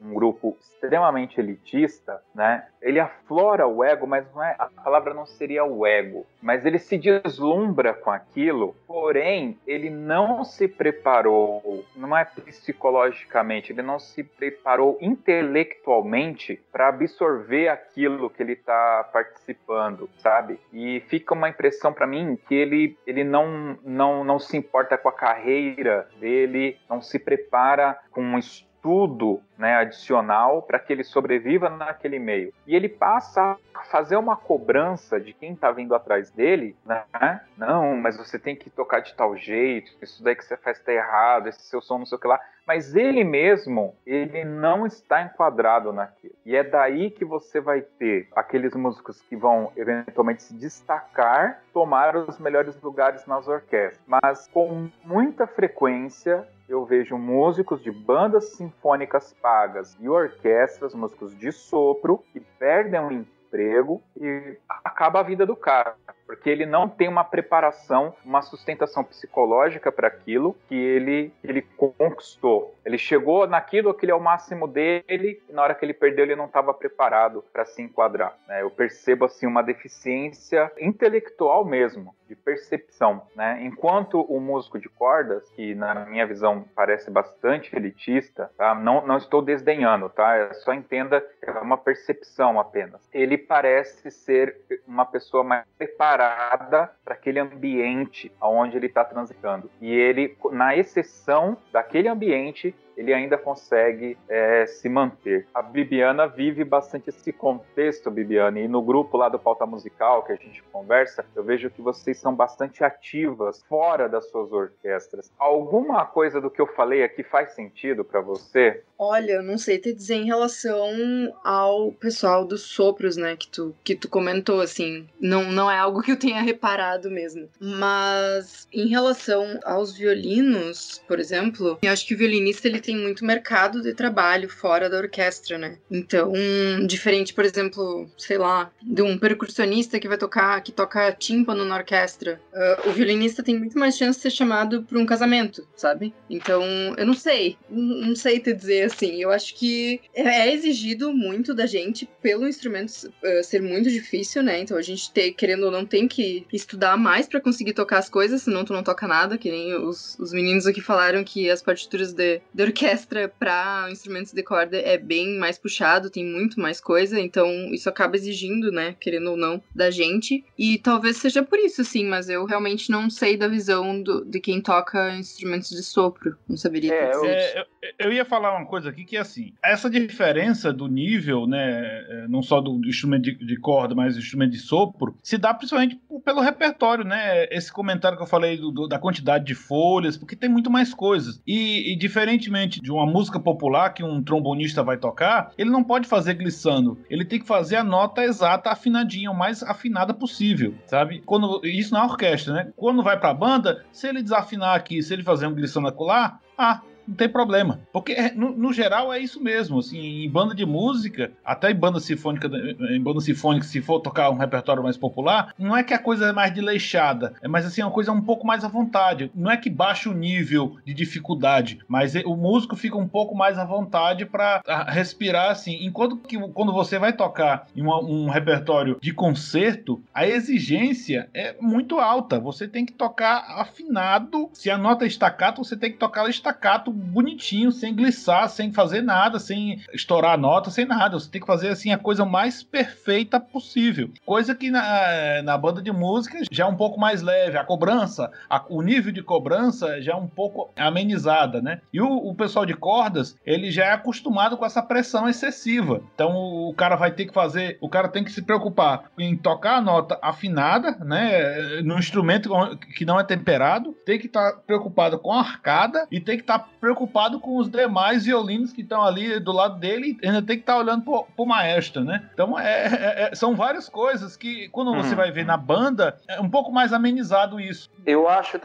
assim, na minha, a minha opinião é o seguinte: os músicos de cordas eles vêm de uma escola, banda aprende na raça, né? Então é. os músicos de cordas são mais concentrados, eles são automaticamente mais concentrados. A postura é uma postura mais profissional sempre, né? Enquanto do pessoal de metais, principalmente que é o nosso universo, né? Assim, é o menino que começou na fanfarra, que foi pra banda, garotada, e banda é uma coisa super gostosa, né? Tudo amistoso, todo mundo sim, amigo, sim. né? Mas é uma coisa mais despojada. Quando o cara senta numa orquestra, ele vai querer ter aquela postura mais despojada. Eu falo por experiência própria, que eu também toquei em banda, depois toquei em orquestra, e eu percebia a diferença, né? Numa, na, na, eu toquei na Jovem Estadual também, foi a primeira orquestra jovem que eu toquei. Tinha meia dúzia de músicos de cor e tinha vida absoluta. Estudou em conservatório, uhum. sim, né? E eu tinha vindo de banda, né? Quer dizer, aquela coisa que você aprende, vai aprendendo, vai aprendendo, vai tocando e vai, enfim, né? Depois você vai complementando a sua formação musical quando você é mais novo. Enfim, então, por isso, essa postura mais compenetrada, mais concentrada. Porque não existe banda cordas.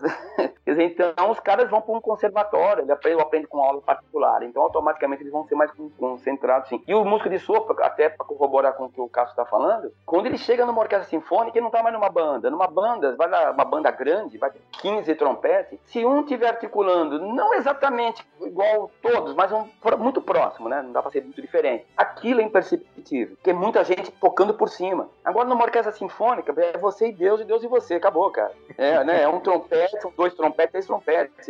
É, todo mundo é solista, praticamente. Trombone é primeiro, segundo, terceiro trombone. Não tem cinco primeiros, cinco segundos, cinco terceiros. É você e Deus, é. acabou, cara. Do trave já era. É, aí, nesse ponto, né, as cordas já ficam mais tranquilas, né? Que aí é, é, são bastante, né, são bastante fileiras, né? Quer dizer, então, se o dedo ficar um pouquinho mais para fora da posição, um pouquinho menos, né? Isso é, é, chega a ser imperceptível, porque é muita gente tocando certo em cima, né? Quer dizer, não sei se eu tô errado, Bibiana. Né? Sim, tá então, certíssimo. Né? Então, é muito sutil, então, essa diferença. Agora, aí o sopro muda de posição. Quando o sopro vai para orquestra, aí a cobra fuma, né? Você tem que trabalhar a tua concentração para ficar no nível, né? Porque eu lembro assim que as, as, cordas, quando a gente tocava lá atrás, não tava sempre feliz, você tinha pausa para tocar, ria pra caramba, conversava, coisa feia. Isso não se, se faz, né? Mas a gente, quando é garoto, ficava fazendo, dava risada, ficava comentando, blá blá blá, vendo, blá blá blá, olhando aqui e tal. As cordas, os caras ficavam muito bravos, cara. Tocando, ah, pra lá e pra cá. E a gente lá no Moço Cego, chegava, tocava, mas virava, ó, oh, que lindos metais. Pô, e as cordas tocando que nem louco, mas nem pra falar parabéns, cordas. Hum, então, hum. cara, então existe disso. Então existe disso, né? Então por isso dessa alegria toda, esse despojo, né? Porque tudo muito molecada, oriundos e banda. Por exemplo, você vê, é, hoje os maiores nomes de metais que nós temos, por exemplo, um deles é o Flávio Gabriel, tocou em Mauá, o cara é um monstro do trompete. Tocou no Zesp e só saiu da Zesp porque ele quis, cansou da pressão, do problemática que é ser músico da Zesp. Temos Júnior, que é um monstro do trompete, um dos caras que mais vi tocar trompete na minha vida. Fantástico. O Marcelo Matos, que eles dois são de, eles eram da fanfarra simples e caieiras, né? Olha que louco, né?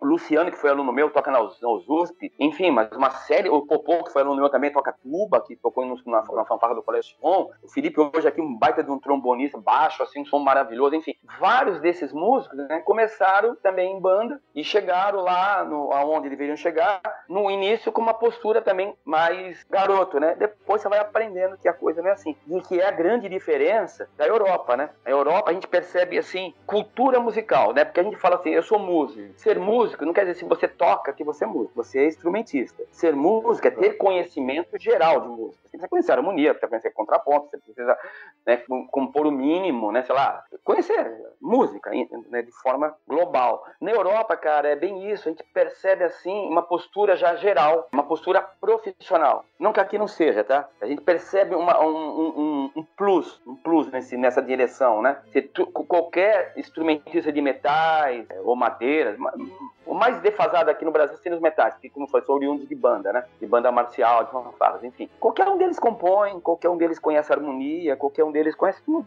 Fala-se de óperas, assim, com uma facilidade que no Brasil, né, não é uma coisa tradicional, né? A gente, nós temos tradição de música sinfônica, né? Ópera é uma coisa, assim, que não é algo palatável ainda para o público, a maioria dos músicos, inclusive, né? Eu lembro que a gente tocava na experimental de repertório aqui em São Paulo, puta, quando tinha ópera, eu falava, ah, meu Deus do céu, que saco. Vai ter, preparar a ópera tal, fica naquela escuridão, naquele fosso, aí você tem um, nossa, você não toca nunca, e, é quer dizer, naquela época a gente achava, eu achava isso, era um saco. Então isso na Europa não, na Europa é tradicional, é comum. O, o, o primo da minha esposa, ele é bailarino do Opera House lá de, de, de, de Viena, ele mora em Viena. Ele estava dizendo que em Viena as pessoas vão para as praças para dançar valsa, para dançar em valsas. Eles vão a concertos de, é, sinfônicos para assistir ópera. E lá tem óperas, produções de ópera centenas durante o ano, produções novas, são produções antigas, né? Quer dizer, então, a cultura musical europeia, ele é, é tradicional, né? Quer dizer, eles aprendem desde o início correto. Um, uma outra informação, por exemplo, a Orquestra de Viena, eu não sabia disso, fiquei sabendo ano, ano passado, ano atrasado, não lembro, que a Orquestra de Viena, o, os músicos, não adianta você fazer testes, nunca vai entrar. Por que não? Não, porque um, é, é, lá é uma coisa de herança, né? Eu vou explicar. Eu não sabia disso. O trompista, ele, se o filho dele for trompista, ele vai ensinar o filho a tocar trompa para ele assumir o lugar dele quando ele aposentar na orquestra. Por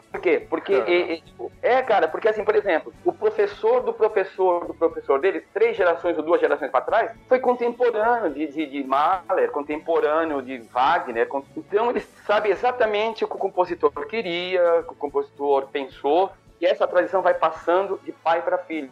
Em Viena, então, quem toca lá só vai tocar, pelo que ouvi falar, não vou afirmar 100%, que às vezes é lenda também, né? É, é músicos que são parentes próximos ou, ou alunos direto de músicos que estejam tocando efetivamente na orquestra. E no Brasil, infelizmente, nós não temos isso. Né? No Brasil é tudo meio na raça.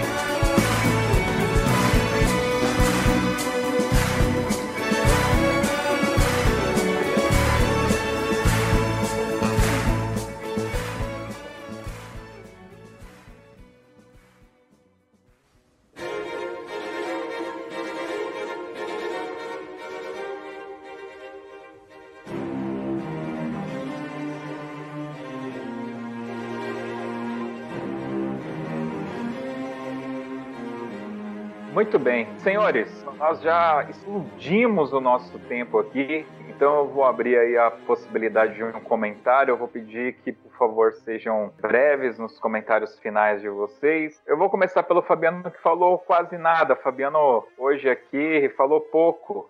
Eu vou puxar a sardinha pro lado, meu lado. Eu sou músico de banda sinfônica, né? Eu não vou concordar totalmente com o que o falou. Porque hum. depende de banda para banda, né? Eu aqui na banda sinfônica mesmo, a gente tem uma exigência muito grande, porque o maestro ele, é muito, ele, ele prima muito pela qualidade de tudo que a gente vai fazer. Assim como o maestro de uma orquestra também prima, né? Eu toco eufônio, então é um instrumento solista praticamente. É um instrumento solista, então eu tenho que ter um cuidado muito grande com a minha performance, né? Então eu tenho que estar com os, os estudos em dias. Nesse ano passado, na temporada do ano passado, quase todo concerto eu tinha um solo para fazer, pequeno, médio ou grande, mas tinha solos para eufônio, né? E a banda sinfônica ela exige muito da gente nesse sentido. Então só queria puxar um pouco da brasa para minha sardinha aqui, porque assim como na orquestra existe a exigência da qualidade, da postura do músico, né? Na banda sinfônica também. Às vezes isso é uma questão cultural, que a banda é mais oba-oba do que uma orquestra sinfônica. Mas isso depende de banda para banda. E nos grupos profissionais, eu posso citar a banda do Estado de São Paulo, que infelizmente parou de funcionar, né? Foi desativada, mas lá eu tive a oportunidade de fazer um cachê lá. Cara, é um toda essa, essa liturgia, vamos dizer assim, no ensaio, o pré-aquecimento, eles chegavam antes para aquecer, aquela coisa, sabe, os músicos estudando seus trechos, como deve ser, em todos, né? Então a gente tem que valorizar também as bandas sinfônicas. Eu sei que quando a gente fala em banda, a gente tá falando num geral muito grande, né? Como o Maestro falou, você não ouve falar banda de cordas, você ouve falar banda de, de instrumentos de sopro e tal. Então é uma coisa mais popularizada, né? Partindo pelas bandas marciais e tudo mais. E em muitas bandas marciais, no Brasil, infelizmente, não se tem apego à pedagogia de ensino. É muito oba-oba. Às vezes o cara que tá na frente não sabe nem para ele, né? É um cego guiando o outro. Hum. Mas assim como também tem bandas marciais que prezam pelo preciosismo assim nos ensaios. Tem que afinar, tem que tocar direitinho as articulações. Vamos fazer ensaio de naipe, vamos, né? Isso é interessante de falar porque a gente vê o resultado disso nas apresentações, nas competições, que tem bandas que chegam lá, bicho, que eu, eu, vou citar o um nome de uma banda aqui que é o Pio 12, assim, quando eu ouvi o Pio 12 tocando ao vivo, cara, as articulações do cara pareciam um, naipe de trompete parecia um só tocando. Assim. Então, você vê que tem um trabalho de base bem feito, né? Claro que uma banda marcial é um grupo muito mais heterogêneo do que uma orquestra sinfônica, uma orquestra sinfônica, teoricamente, os que chegaram ali, eles passaram por uma pré-seleção, teste, são pessoas mais experientes e tudo mais. E uma banda marcial, não, pega alunos, né, no início de carreira carreira e mistura esses alunos com pessoas mais experientes, né? Mas tem muitos grupos profissionais, bandas sinfônicas, por exemplo, as, as asiáticas, por exemplo, são exemplos de precisão, disciplina, né? Você assistiu um concerto de uma banda, uma banda sinfônica japonesa, você vê que os caras ali, eles são metódicos, assim, precisos demais, afinação perfeita e tal. Tá? Então eu só queria fazer esse comentário porque eu, como sou músico de banda sinfônica, eu tenho que puxar a brasa pra minha sardinha. Mas não desfazendo de ninguém, não, pelo amor de Deus, tá, gente? Tem problema, sem problema. Felipe Sangali. Não, não tenho muito mais a acrescentar, não. Foi uma honra e foi bem legal. A única coisa é essa questão do ensino que foi falado no sopro é que muitas vezes no, o brasileiro ensina o que não sabe. No Brasil nós temos essa, essa questão. Em mas. Tudo, diga de passagem. é, mas é isso aí. Foi um prazer. Muito bem. Wellington Castro. Opa, eu só queria é, fazer uma correçãozinha assim. Eu, eu falei no geral, e claro, generalizar é até um pecado, né? Porque tem grupos e tem grupos, né? Aqui do Ceará, por exemplo, eu poderia citar a banda do Colégio Pia Marta, que é uma banda que, só você ter ideia, ela ensaia todo dia, né? De segunda a sexta, e só faz uma apresentação no ano. Então, assim, a qualidade que eles fazem, que o trabalho deles assim é, é primorosa. É, você pode chegar lá no ensaio, gravar que já é um CD. É assim, é tamanha é a perfeição e tamanha a exigência que o maestro dá e que os músicos se exigem. Mas só que sim, eu, eu falei num panorama geral, né? Eu quis falar num panorama geral. Os músicos de banda são um pouco menos preocupados. Eu ia só é, fazer um pequeno relato, né, de uma experiência que me aconteceu. A primeira vez que eu fui pro festival Elazar de Carvalho, aqui em Fortaleza, né? Um festival que acontece todo ano, no, ali nas férias de julho. Eu fui, música ali de banda, não sabia algumas coisas. Só pra você ter ideia, eu, é, eu era tão assim inexperiente que eu não sabia que o sol sustenido era igual ao lá bemol, né? Nenhum professor tinha falado isso para mim. E eu cheguei lá na orquestra a tocar logo a, a nona sinfonia de Dvorak. E eu fui escalado para fazer o primeiro trombone. E eu olhava para lá para a partitura tinha um sol sustenido, que parada é essa? Eu me vi tão assim é, despreparado para estar naquele local. E bom, evoluiu, passei, superei isso, mas depois assim, olhando para o passado, eu, eu olho para essa situação e às vezes eu vejo, estou vendo aqui lá colegas, maestros que não entendem, por exemplo, a transposição do clarinete em relação a um saxofone. E o cara é, é o maestro da banda, né? E o cara tá, tá passando informação para outras pessoas e o cara não tá buscando informação. E os músicos do mesmo jeito, tocando um, um dobrado assim, o mais forte possível do começo ao, ao, fim da música, sem, sei lá, fazer dinâmica, sem fazer, sei lá, articulação e, e coisas que toda música tem. Então é por isso que eu, eu falei num panorama geral, né? Aqui eu, eu, lido com vários maestros de vários locais, de, de banda de música, e assim, no panorama geral a, a gente vê, é, é, isso que a gente vê. Os vídeos que a gente vê de bandas é, é assim, né? O pessoal não se preocupando tanto com a coisa. Enquanto que o pessoal de orquestra é um pessoal que já é ensinado ali desde o começo a sentar, a quando o mestre ele se levantar, a, a ter aquela coisa do, do violino que tá lá de dentro, o violino que tá lá de fora, o que tá lá de dentro é o que passa a página. São, a orquestra tem, tem diversas tradições, assim, que o pessoal de banda não tem, no geral. Então é, é, era só isso que eu queria acrescentar. Muito bem. Maestro Marco Antônio, suas considerações finais aí. Então, é, eu corroborar com o que o Fabiano disse, né? Acho que existem grupos e grupos, né? Acho que o problema que a gente tem no Brasil realmente é de formação musical, que é o grande problema. Infelizmente, né? nós somos um celeiro de músicos onde temos grandes potenciais na, nas bandas, grandes potenciais nas escolas, né? como, nós, como o Fabiano falou, Colégio Pio XII, maravilhoso aqui, né? Seria muito bacana se houvesse centenas de Pio XII por, pelo Brasil afora, né? Com, com o mesmo tipo de formação, porque lá eles têm uma escola de música, né? Os melhores músicos do Colégio Pio XII, é, pelo menos era antigamente, eles ganhavam bolsa para estudar na, na, Faculdade de Belas Artes. Tem todo o apoio, né? Da, da escola nessa, nessa direção, na formação. Por isso eles chegam nesse grau de excelência. E outras bandas, quer dizer, não vamos citar nome aqui, como é o caso da banda de Mauá, inclusive, né? Que, é um, que sempre foi um projeto, que sempre garimpou músicos de comunidades carentes, e o Binder sempre fez um trabalho maravilhoso, de muita, muita competência. Enfim, né? Então, como o Cássio falou, entendi, né? Como eu também entendo o que o Fabiano está falando, né? Ninguém está desqualificando banda sinfônica ou orquestra, ou, ou, qualificando como melhor orquestra sinfônica. É, nós estamos dizendo assim, que por uma, é, uma questão de naipes, né? As cordas, eu acredito que as cordas sejam mais maduros musicalmente mais maduros, intelectualmente mais maduros emocionalmente para estarem lá. Enquanto a pessoa de banda é mais relaxado que eu digo assim, descontraído, né? Que vem de um universo descontraído e chega num universo mais num outro nível, que é um nível da, de maior concentração, é onde a coisa pega. Mas não pelo, pela qualidade técnica, né? Como eu falei, existe, pô, eu toquei, toquei muito bem, como esses músicos todos que eu citei aqui, poderia ficar citando vários aqui, né? Durante um bom tempo, músicos de excelência, mas que não tiveram tiveram toda essa formação, como, como eu estou citando aqui agora. Então o Brasil precisa muito disso, né, de formação e inserir isso nas escolas, né, professores com conhecimento realmente aprofundado, qualidade técnica, instrumental para poder formar alunos, para a gente ter essa criar essa tradição, como tem essa tradição na Europa, tá bom? Mas foi um prazer conhecê-los todos, conversar com vocês. Prazer, Bibiane, prazer, Felipe, prazer, Josilei, prazer, Castro, prazer, Fabiano. Foi muito bacana e numa próxima, desculpa, eu falo demais, eu falo demais da conta, que eu falo, falo, falo, falo. E hoje estou até um pouco mais contido, que eu falei, hoje não vou falar muito, eu vou me vou é, É, hoje eu vou ficar mais contido, vou ouvir mais. Mas assim, foi um prazer imenso e vamos marcar uma próxima vez se vocês quiserem, tá bom? Grande abraço a todos. Valeu. Viviana! Oi!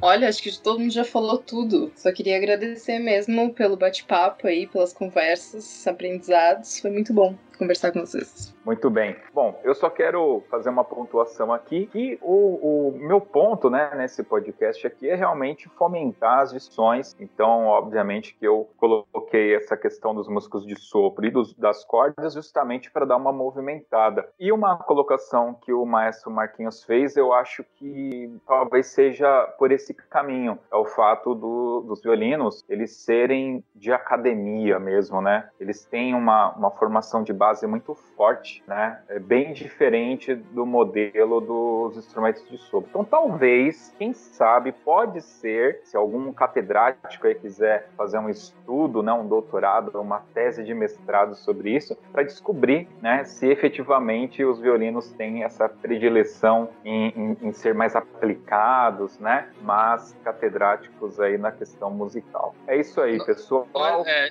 resumindo, nós dos metais somos da turma do fundão. É. Ainda mais a gente quer trombone, tuba.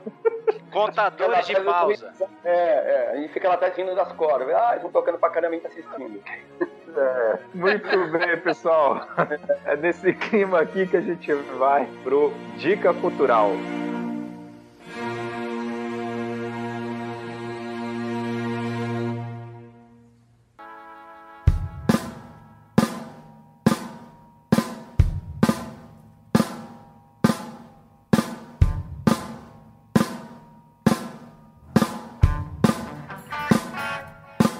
Muito bem, o Dica Cultural é aquele momento que os nossos convidados dão dicas de filmes, livros, é, um show, um CD, um prato de comida local, uma viagem, ponto turístico, sei lá o que, pode acontecer aqui. E tem um cara aqui que gosta de sempre de começar esse quadro, eu vou passar a palavra para ele, Felipe Sangali. Opa, vamos lá, tô preparado aqui. Bom, já que vocês falaram de banda de cordas, vou indicar uma música de banda de cordas, brincadeira. Mas é uma música que é feita só para cordas e que é uma das minhas músicas favoritas, tá no meu top 5 de músicas, que é o Adágio do Samuel Barber, que foi utilizado, foi utilizado como música do filme Platum e é uma composição que eu sou apaixonado. Então fica aí a minha dica, Adágio for Strings de Samuel Barber. É lindo. Muito bom.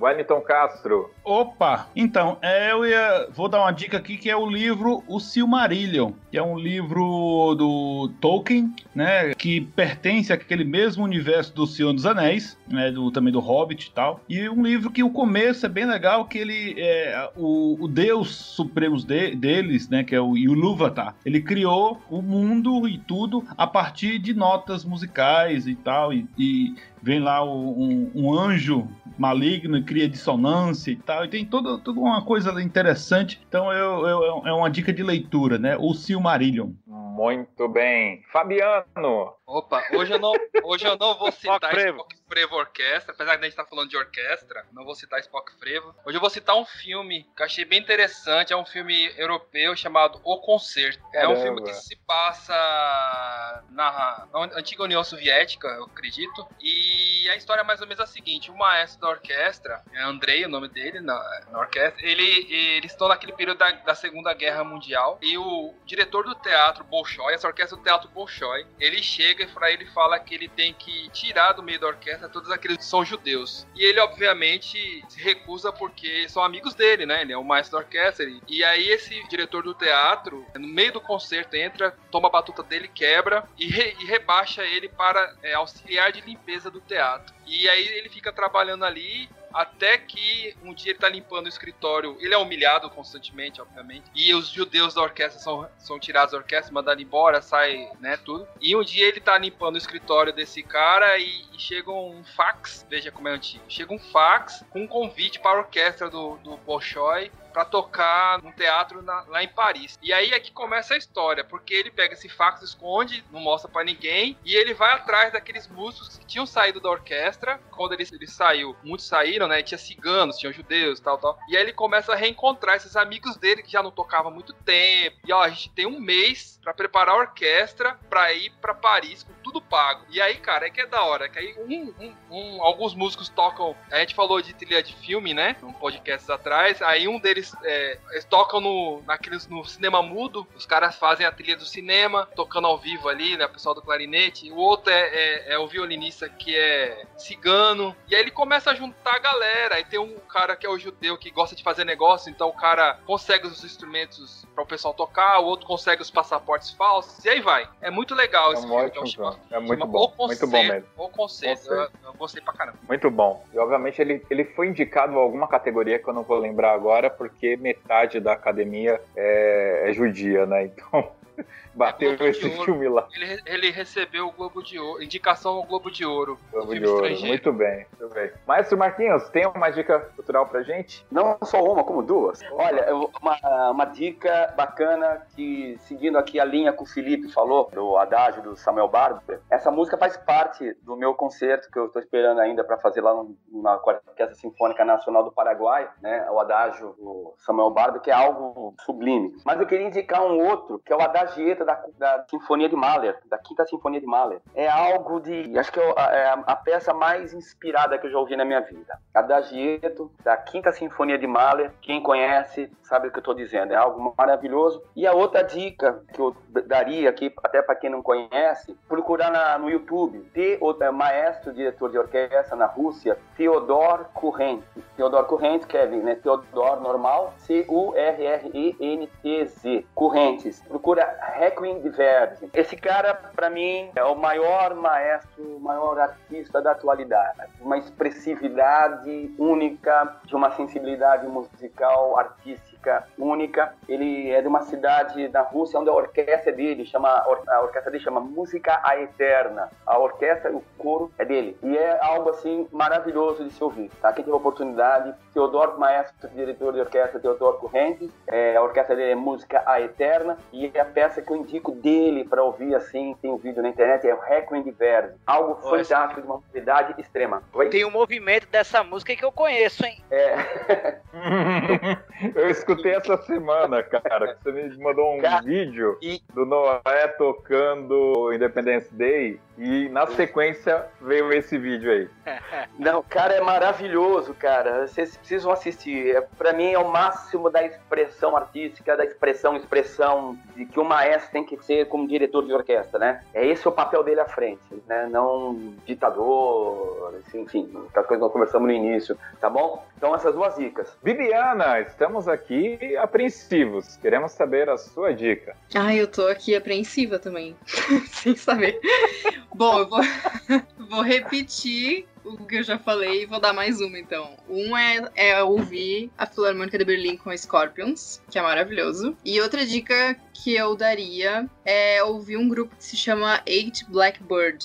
Tem no YouTube um espetáculo que eles fizeram, são seis pessoas. É tipo um grupo de música de câmara, digamos. E é sensacional, assim. São, eles contrataram alguns compositores de agora para compor músicas para esse espetáculo que eles fizeram. E é incrível, assim. É só com música moderna, minimalista. É uma é outra vibe. Bem legal. Vale a pena. Eu vou fazer uma corroborar aqui com a Bibiana e falar o seguinte: quem puder assistir em DVD essa, esse show do Scorpion, eu indico porque no DVD tem os extras, eles falando como foi preparar esse show. E isso é fantástico, porque foram anos, vou chutar aqui, dois anos de preparação para aquele espetáculo. Então não é qualquer coisa, não. Tá? Então, quem puder, veja pelo DVD para ter acesso ao conteúdo extra. Ótimos, ótimas indicações. Bom, eu vou quebrar um pouco toda essa linha musical. Vou indicar aqui uma série da Netflix, está na terceira temporada, está prometida ainda para esse ano a estreia da quarta temporada. É uma série chamada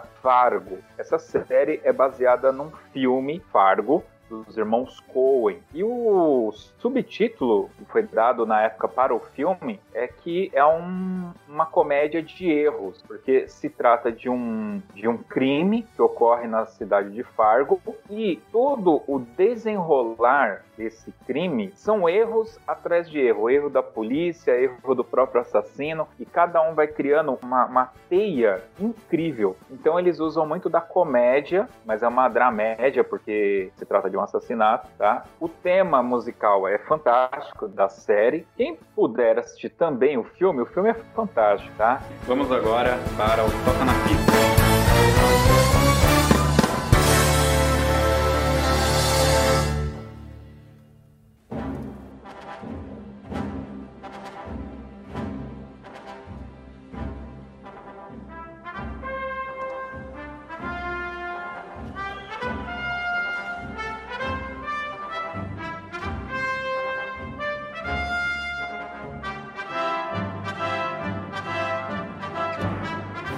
Toca na Pista é aquele momento que o nosso convidado escolhe uma música pra gente ouvir aqui no final, né? E eu acho, né? E nós já acordamos aqui que seria, então a Bibiana faria a, a escolha aí da música. Vamos lá. Mas, lembrando, né, Sangali? Não pode ser qualquer música. Tem que ser aquela especial, né? Do coração. Ah, posso Se for pra escolher então? qualquer uma, a gente mesmo escolhe. Pois é. Tá, então a minha, minha indicação é aquela gravação que tem da Filarmônica de Berlim com a banda Scorpions, que é sensacional. Cada música vale a pena ouvir. É, o Hurricane 2000. Eu tenho esse DVD, cara. Ainda existe DVD? Você sabe o que que é DVD, Bibiana? Você que é bem nova. Claro, né? Não, não sou tão nova assim. Ok, mas por que essa música? Ou, ou melhor, né? Você não, não falou nenhuma música, escolheu o DVD inteiro. Tem algum motivo especial? Não, é só porque me marcou muito, assim, essa junção de banda com orquestra, sabe? Banda ah, nesse estilo, assim, com orquestra. É uma coisa que sem- eu sempre gostei muito e eu tive a experiência de tocar já com uma banda cover dos Beatles. Então me lembrou essa, esse momento, assim, que é muito legal. Esse DVD aí fez história. Foi uma boa escolha, né? O Wellington, conhece o Wellington? Conheço, assim, de delirar ali com, com a primeira música, né? Pam, pam, pam, pam, pam, pam, pam, pam. É muito massa. Realmente, realmente. Bom, eu gosto de todas. então é isso aí, pessoal. É, você ouvinte que chegou até aqui, muito obrigado. Obrigado ao Wellington, obrigado Fabiano, obrigado Sangalho, obrigado ao maestro Marquinhos, obrigado Bibiana pela participação em mais esse podcast. E para ouvir esse e outros podcasts do Toque 2, procure o nosso podcast através do Spotify ou através do nosso site toque2.com.br. É isso, valeu, tchau, tchau. Valeu. Tchau! Valeu!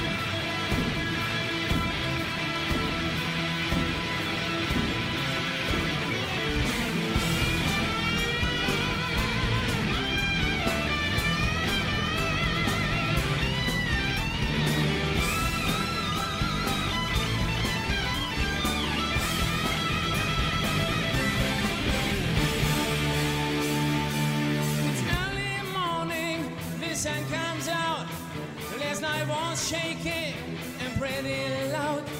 My kid is purring and scratches my skin. So what is wrong with another sin? The bitch is hungry,